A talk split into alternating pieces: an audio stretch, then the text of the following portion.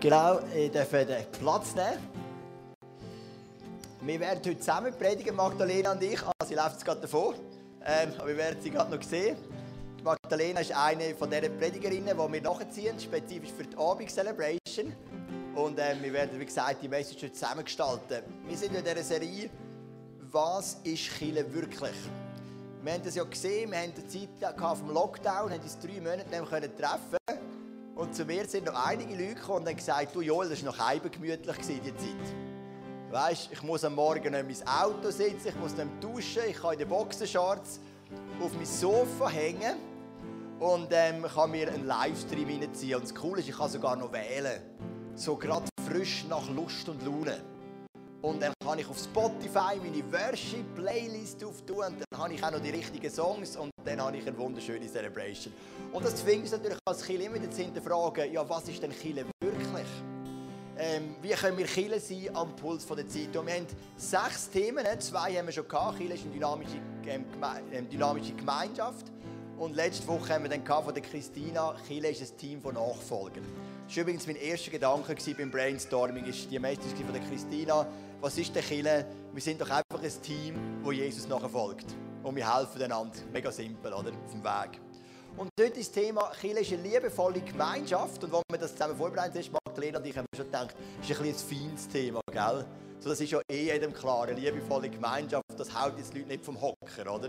Es gibt ja keinen, der sagt, ah, eine liebevolle Gemeinschaft, auf diese Idee wäre ich jetzt nie gekommen, oder? Aber dann haben wir uns natürlich schon noch ein bisschen vertiefte Gedanken gemacht.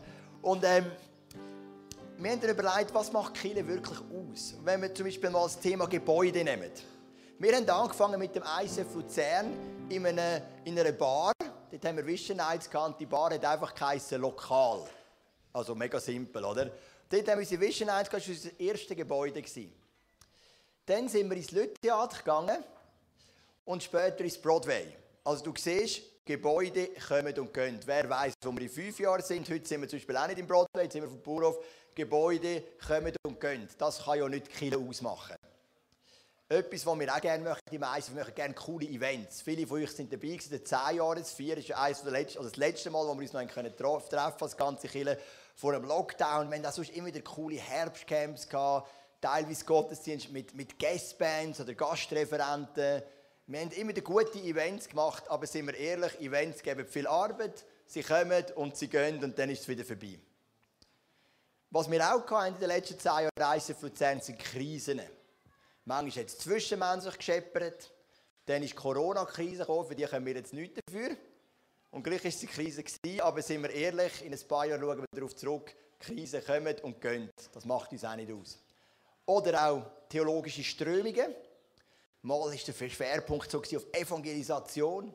Ein anderes Mal liegt der Schwerpunkt auf Gebet. Ein drittes Mal liegt der Schwerpunkt auf Beziehungen. Schwerpunkte kommen, Schwerpunkte gehen. Was macht es denn aus? Was uns wirklich treibt, das Kille ist Gemeinschaft. Es ist eine liebevolle Gemeinschaft. Wenn wir in 20, 30 Jahren wieder da sitzen, alle schon ein bisschen graue Haare, außer dich, weil ich gleich mit dem italienischen Großvater und der hat mit 70 noch keine graue Haare gehabt. Aber ihr alle mit grauen Haaren, außer ich. Ähm, was macht es aus? Vielleicht haben wir schon wieder drei neue Gebäude gehabt, einen Haufen neue theologische Schwerpunkte. Was es doch wirklich treibt, ist die liebevolle Gemeinschaft untereinander. Wir können das Bild auf die Ehe übertragen. Wir sind genau heute 15 Jahre zivil geheiratet, Rebecca und ich. Ähm, genau. Also, ja, es wäre jetzt. Also, genau, danke. Ähm, Mega schön, also das grosse Fest ist am Donnerstag, wenn wir für Franz Kirchliche, aber Zivil ist mir heute Morgen noch in den Sinn gekommen, als ich hierher bin. Genau, heute 15 Jahre. Und wenn ich zurückschaue, wir hatten fünf Wohnungen und vier Autos in dieser Zeit und fünf Kinder. Also auch das ist nicht das, was uns ausmacht. Wenn wir eines Tages im Alter irgendwo im Altersheim sitzen und wir zurückschauen, haben uns nicht die Wohnungen getragen, nicht Autos, nicht Kinder, sondern eine liebevolle Beziehung. Das ist unsere Basis. Und Magdalena wird jetzt mitnehmen, ein paar Gedanken rund zu dem Thema. Was macht denn als Kirche eine liebevolle Gemeinschaft aus? Ja, auch von meiner Seite. Ich habe gerade vorhin noch die Info bekommen, dass das WC beim Parkplatz vorne benutzen, weil das da verstopft ist. Ähm, Genau. Hey, ich finde, das Bild tut wie mega verbildlich, oder? Hey, es gibt Sachen, die passieren, die wir machen, aber was durchträgt, was in allem ist, ist eben die Gemeinschaft, wie Joel das gesagt hat. Und ich glaube, wenn wir so in die Geschichte schauen, wo Gott mit uns Menschen hat, ist das irgendwie eine Lebensform, die er für uns auswählt, wo ähm, uns mega, ja, er einfach für uns bestimmt hat. Und wenn ich die Bibel anschaue, angefangen im Alten Testament, Gott ist immer mit einem Volk unterwegs, mit einer Gruppe. Ähm, wir sehen das immer wieder. Er tut vielleicht Einzelne auserwählen, aber es geht immer um seine Geschichte mit dem Volk, wo er damit unterwegs ist. Oder auch wenn wir Jesus anschauen, sehen wir, hey, er wählt seine Jünger aus, ist mit dieser Gruppe unterwegs. Und, und das Gleiche sehen wir auch in der Apostelgeschichte. Sie suchen Gott zusammen, kommen zusammen und es ist in dem Moment, wo sie Gemeinschaft haben, wo der Heilige Geist kommt, wo er ausgossen wird, wo ja, die Leute wirklich von ihm berührt werden. Und das prägt sie nachher mega als Kille, als erste Kille, die, die Gegenwart Gottes unter ihnen. Und sie entwickelt sich weiter, sie wachsen, aber das ist wie ihre gemeinsame Nenner, das ist ihre Stärke, das ist ihre, ja, wirklich so der Zusammenhalt. Und ich werde euch in eine Stadt mitnehmen, Ephesus. Das war zu dieser Zeit eine Stadt, die war gross, es war eine Handelsstadt, die Leute sind gekommen und gegangen, haben ja, Sachen gebracht. Es, ist, viele Nationen, gehabt, viele Kulturen, die an einem Ort zusammengekommen sind. Und der Paulus hat das wie eine Art auch als, als äh, wie soll ich sagen, Zentrum für seine Mission ausgewählt und ist ähm, dort hergegangen, hat in dem Setting von Nationen, Kulturen, hat er gebaut und ähm, schreibt später dann einen Brief an die Gemeinde, die er dort aufgebaut hat vorher. Und, ähm, es ist eine Kirche, wo das Thema immer wieder aufkommt von Juden und Heiden und eben das Multikulturelle halt, wo man in so einer Stadt auch erwartet. Und ähm, genau. Jetzt muss ich mich jetzt schon wieder finden. Ja, und in, dem, in dieser vielen Differenzen sagt, sagt der Paulus, hey, wir, wir sind versöhnt miteinander durch unseren Zugang zu Jesus. Der Heilige Geist gibt uns Zugang zum Vater. Wir sind, in dem sind wir alle gleich. Es gibt nicht einen besseren und einen schlechteren. Und, und er ist wirklich die Einheit. Und er schreibt ihnen nachher den Vers, Epheser 4, Vers 3. Setzt alles daran, die Einheit zu bewahren, die Gottes Geist euch geschenkt hat. Sein Friede ist das Band, das euch zusammenhält. Wenn wir den Vers lesen, sehen wir zwei Aspekte. Gott gibt uns ein Geschenk und Gott gibt uns eine Aufgabe. Und das Geschenk ist eben die Gegenwart, ist die Einheit, die der Heilige Geist uns schenkt, wo wir bei den Aposteln schon sehen, wenn wir die Geschichte anschauen, das gibt er auch uns als Kirche. Er schenkt uns die Einheit. Und ich denke, es ist wie eine Art Startkapital, oder? Wenn man heute vielleicht eine Firma aufbaut, nimmt man einen Kredit und man schafft mit dem Geld, baut etwas auf. Irgendwann ist der weg und ich denke, das Startkapital, das wir in ihm haben, ist wie eine Quelle, die er in unsere Mitte geht, wo, wo nie aufhört zu sprudeln. Und das ist etwas, wo wir unsere Gemeinschaft auch darum aufbauen können und ähm, was uns auch ausmacht. Das ist eben die liebevolle Gemeinschaft und wie die Joel gesagt hat, ich habe kurz ein bisschen geschluckt bei dem Wort, wenn wir das am Anfang angeschaut haben, aber ich glaube, liebevoll soll wirklich einfach symbolisch auch dafür stehen, für den Charakter von Gott, der dann auch in dieser Gemeinschaft zum Ausdruck kommt, wenn er unter uns wohnt. Genau. Als ich noch die Kante war, dann hat es so Börsenspiel gegeben. Das Internet ist dann gerade frisch aufgekommen und vielleicht ein paar von euch mögen dich noch daran erinnern. Dann hast du auf dem Internet so Börsenspiel machen. Also du hast ein Startkapital bekommen, zum Beispiel 100'000 Franken, also fiktiv natürlich. Und dann hast du handeln auf dem Aktienmarkt mit Obligationen, Aktienderivaten, Edelmetall, Währungen. Und da hast du bestimmte Zeit lang Zeit gehabt und der, der nachher am meisten Profit daraus gewonnen hat, der hat dann irgendwie einen grossen Preis gewonnen. Also ich habe es immer probiert, aber ich habe nie etwas gewonnen.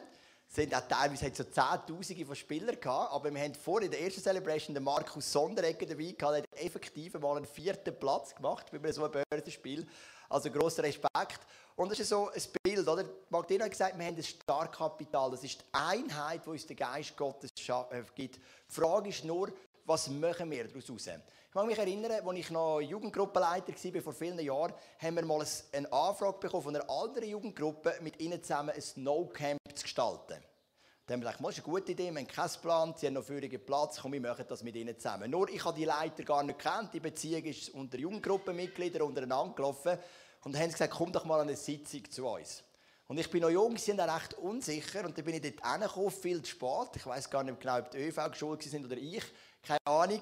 Und dann war es mega schräg. Die hatten so ein Kirchengebäude und es war überall geschlossen. Ich bin rundherum gelaufen, Handys hat man glaube ich noch nicht gehabt oder keinen Empfang gehabt, ich hatte es nicht dabei gehabt. Dann bin ich x-mal rundherum überall einen Eingang gesucht, bin nicht reingekommen.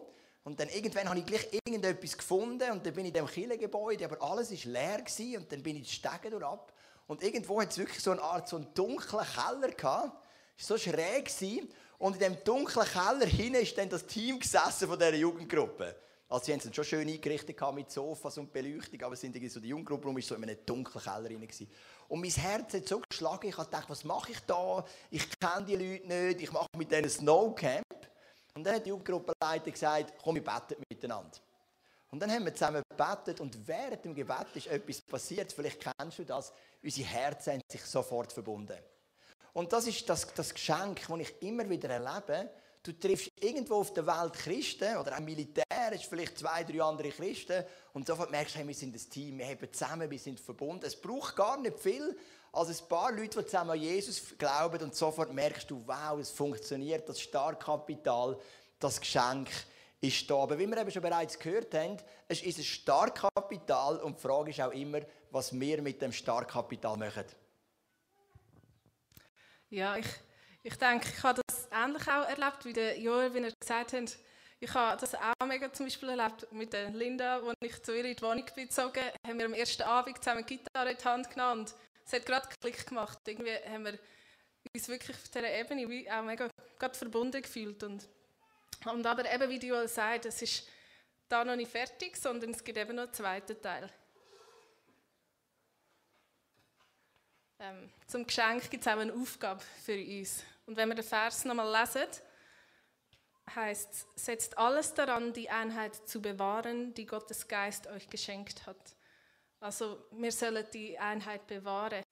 Ich glaube, Gott hat uns als Anfang an schon zu Verwalter gemacht. Er hat uns Verantwortung gegeben und ich glaube, er macht das auch in dem Aspekt wieder und sagt, hey, bewahrt die Einheit. Und wenn wir nochmal zu der Geschichte der Apostel gehen, ähm, wo eben die erste Kirche sich mega hat können entwickeln, größer geworden ist, dann haben wir noch das Beispiel von Ananias und Sapphira. Und ich denke, wir kennen das alle. Ich werde es jetzt nicht vorlesen. Sie haben auch ihr Grundstück verkauft, das, und, um das Geld in die Kirche reinzugeben. Nur haben sie einen Teil für sich zurückgehalten. Und ähm, sind dann tot umgefallen, als das rausgekommen ist. Ich bin wirklich froh, dass ich mit dem nicht muss rechnen muss, wenn ich einen Fehler mache. Ähm, genau, aber ich, ich glaube, es war wie ein Moment, gewesen, wo, wo Lüge und Betrug hat können in das hineinkommen und ähm, wo es Gott wie wirklich wichtig war, um, um die Einheit zu bewahren, dass sich das weiter auch entwickeln darf. Und wenn wir nochmal an Vers denken, das steht ja nicht einfach, versuchen es mal möglichst gut irgendwie das beizubehalten, sondern er schreibt einfach, hey, setzt alles dran geben alles für die Einheit. Und ähm, ich glaube, er hat uns mit dem Bewahren wirklich auch eine wichtige Aufgabe gegeben. Oder wenn du vielleicht vorhin gehört, von mir erzählt hast, so der Heilige Geist der schenkt so eine Einheit, dann ist vielleicht in dir etwas abgelaufen. Oder in mir läuft es auf jeden Fall ab, wo man fragt sich, du, aber Joel, da die Einheit. Also wenn ich jetzt so ein bisschen in der Gemeinde umschaue, was ich sehe, ist oft Streit, ein zwischenmenschlicher Krach, Letzten Sonntag habe ich mit jemandem mit einem Pärchen gesagt, ich habe jetzt das vierte Mal in meinem Leben eine Spaltung erlebt innerhalb von einer Freikirche. Und dann denkst du, oh, aber das funktioniert glaube ich nicht so mit dem Geschenk, oder?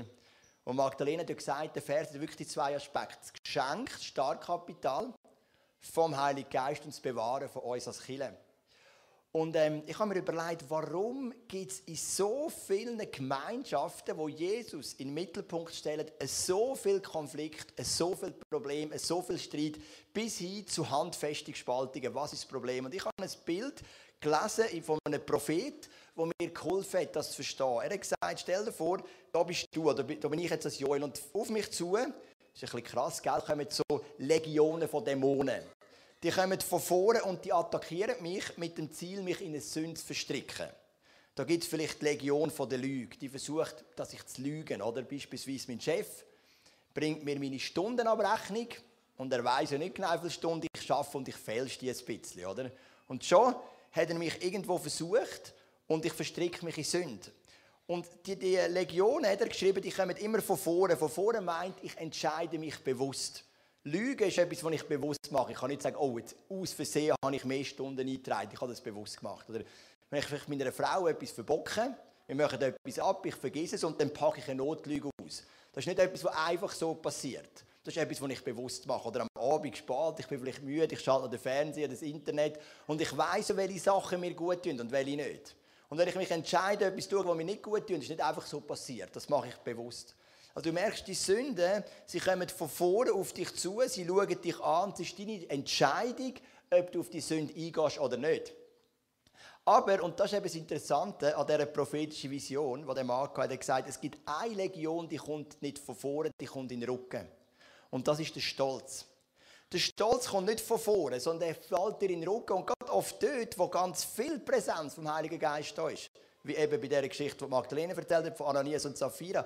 Gerade dort, wo Wachstum ist, wo Menschen zum Glauben kommen, wo es Taufen gibt. Wir haben übrigens vier Taufanmeldungen im Moment, wieder für eine nächste Taufe. Mega cool, aber es ist so vier Frauen, so eine Seitenbemerkung noch. Genau gerade dort, dort kommt oft der Stolz und der Stolz kommt nicht von vorne, sondern du merkst es gar nicht, wenn er ganz langsam von hinten kommt. Was macht den Stolz auf? Einer von Stolz ist so, ich weiß es besser als du. Mir ist es immer mega wichtig, in unseren Kleingruppen, wir sind alle im gleichen Boot. Ich habe vielleicht das Problem mit Eifersucht. Du hast vielleicht das Problem mit, äh, mit Alkohol. Der dritte hat das Problem, seinen Vater und Mutter zu ehren. Das spielt keine Rolle, wir sitzen alle im gleichen Boot. Stolz bedeutet, ich nehme mich aus dem Boot raus, ich komme so von oben herab und sage, ich lehre dir jetzt, was du zu tun hast. Das ist eine Form von Stolz. Oder Stolz ist auch, wenn ich meine Geschichte, die ich erlebe, höher stelle als die von anderen. Sagen, hey, ich habe so viel Schwieriges erlebt in der Kindheit. Ich bin so brutal drunter gekommen. Darum habe ich jetzt Recht für das und das. Das ist Stolz. Stolz hat so viele Facetten. Stolz sagt auch, ich bin nicht korrekturbereit. Stolz sagt, ich weiß besser. Stolz ist grundsätzlich auch Minderwert. Stolz hat viele Facetten und Stolz ist nicht etwas, was von vorne kommt, sondern Stolz ist eben etwas, was von hinten kommt. Und wenn Stolz in unser Leben kommt, dann ist das, hat so eine zerstörerische Kraft für die Gemeinschaft. Und wie kann man Stolz verhindern? Stolz können wir nur verhindern, indem wir kritikfähig bleiben. Das ist der Ansatz, wie wir Stolz verhindern in unserem Leben. Dass wir Leute haben um uns herum, Freunde, Ehepartner, Leute in der Kleingruppe, in den Small Groups, die uns ins Leben hineinreden Solange wir kritikfähig sind, solange wir fähig sind, Feedbacks anzunehmen, solange hat der Stolz keine Kraft. Aber dort, wo wir einen eigenen Weg gehen, wo wir sagen, wir wollen uns von niemandem mehr etwas sagen oder sogar noch fromm verkauft und sagen, ich allein und Gott, das langt. Übrigens eine absolute Grundlüge in der Bibel.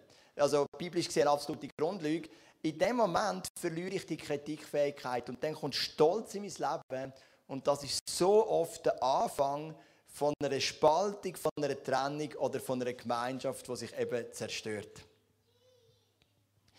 Genau.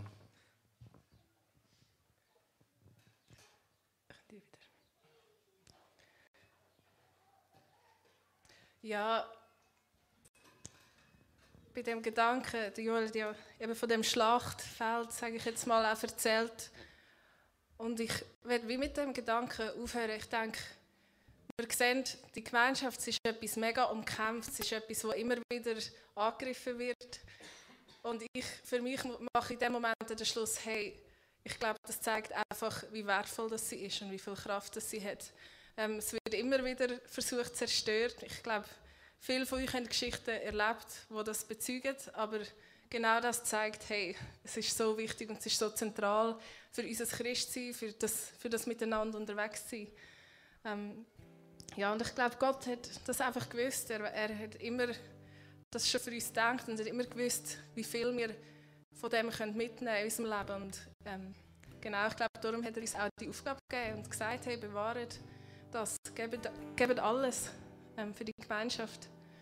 Und weil sie hat so eine Kraft. Ich, ich denke für uns, wir werden ermutigt, wir werden herausgefordert, wir entwickeln uns und haben so einen Raum für, für Leben in dieser Gemeinschaft. Und es hat Kraft für uns, aber es hat auch Kraft gegen außen, wenn wir die Gemeinschaft können leben können, die eben liebevoll ist, die ähm, den Charakter von Gott zeigt. Dann wird das auch gegen und davon sprechen, wer Gott ist, zu den Menschen, die von außen reinkommen. Und da wollte ich auch noch das Bild von einem Schaugarten brauchen. ein Gärtner, der ähm, will zeigen was er kann, macht einen Schaugarten. Er pflanzt nicht nur einen Baum und, und sagt, hey, ich bin so ein guter Gärtner, schaut mal den Baum an. Sondern er macht Böden, er macht vielleicht einen Teich, er setzt Pflanzen, er gibt alles, ähm, dass die Leute kommen und sehen, wer er ist. Und ich glaube, Gott macht das ähnlich bei uns als Gemeinschaft. Er, er gibt alles, setzt alles in uns hinein, damit wir wieder spiegeln, wer er ist. Und wenn jemand durch den Garten läuft, wenn jemand in unsere Gemeinschaft hineinkommt, dass sie werden sehen, hey, das ist Gott und so ist er. Und ich glaube, darum hat die Gemeinschaft so viel Kraft. Und ja, nach dem Vers Epheser 4,3 ähm, werde ich euch noch den Vers 4 vorlesen, wo anschließend kommt. Mit Einheit meine ich dies. Ein Leib, ein Geist und genauso auch eine Hoffnung, die euch gegeben wurde. Ein Herr, ein Glaube, eine Taufe. Ein Gott und ein Vater. Das ist unsere Einheit, das ist das, was uns zusammenhält, das ist das, was uns stark macht. Das ist das, was außen proklamieren wird, wer Gott ist. Und darum, hey, Lass uns die Aufgabe wahrnehmen und lass uns die Aufgabe ernst nehmen. Ich möchte noch mit einem kurzen theologischen Gedanken abrunden. Ich habe ihn auch schon gebracht in Predigten. Der Teufel hat auf Hebräisch im Alten Testament die wörtliche Bedeutung Zerstörer. Also im Alten Testament war es die Aufgabe vom Teufel, etwas zu zerstören. Im Neuen Testament das Wort Diabolos, das heißt wörtlich übersetzt Auseinanderbringer. Also sehen wir, wie sich ein, Schwer, ein Schwergewicht verschiebt sich vom Zerstörer zum Auseinanderbringer. Im Neuen Testament ist der wesentliche Fokus vom Teufel ist eben das Auseinanderbringen. Und darum ist es eben so zentral, dass wir diesen Teil auch tun. Unsere Aufgabe. Und im Korintherbrief schreibt der Paulus, wir sind Botschafter von der Versöhnung. Und wir würden gerne noch beten. Komm, wir stehen doch noch miteinander auf.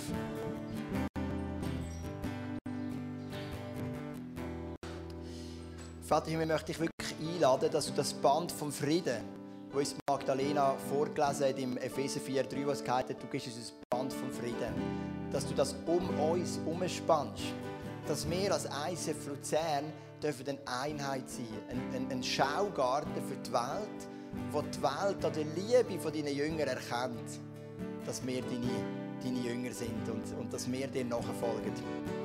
Ich danke dir für das Starkkapital der Einheit, das du uns gegeben hast. Und ich bitte dich für Weisheit, für Kraft und für Klarheit, das Starkkapital zu nutzen und daraus heraus unseren Teil dazu beizutragen. Nicht nur ich als Pastor oder wir als Leidenschaft, sondern jeder, der sich zu dem Lieb zählt, dass wir alles, alle können unseren Teil dazu beitragen dass die Gemeinschaft lebendig und liebevoll bleiben. Amen. Ja, Heilige Geist, ich möchte dir danken, dass du da bist, dass du gegenwärtig bist, dort, wo wir zusammenkommen. Und ja, ich möchte einfach proklamieren, du bist der beste Lehrer, du bist der, der uns das am besten auch zeigen kann, wie wir, wie wir das umsetzen können. Und ich möchte ja, wirklich das Vertrauen auch auf dich setzen, dass du das mit uns wirst machen als Gemeinde, als Gemeinschaft. Und ähm, ja, du bist der, der uns leitet, der uns führt. Und wir möchten dich einfach verehren, wir dir Ehre geben, Jesus. Du bist der Einzige für bist unser Gärtner und du bist der beste Gärtner, was es geben Amen. Gott wohnt in der Gemeinschaft von seinem Volk. Und dort, wo wir eine Einheit haben, dort ist Gottes Gegenwart spürbar. Und das ist das Lied, das wir jetzt noch singen miteinander. Gegenwart.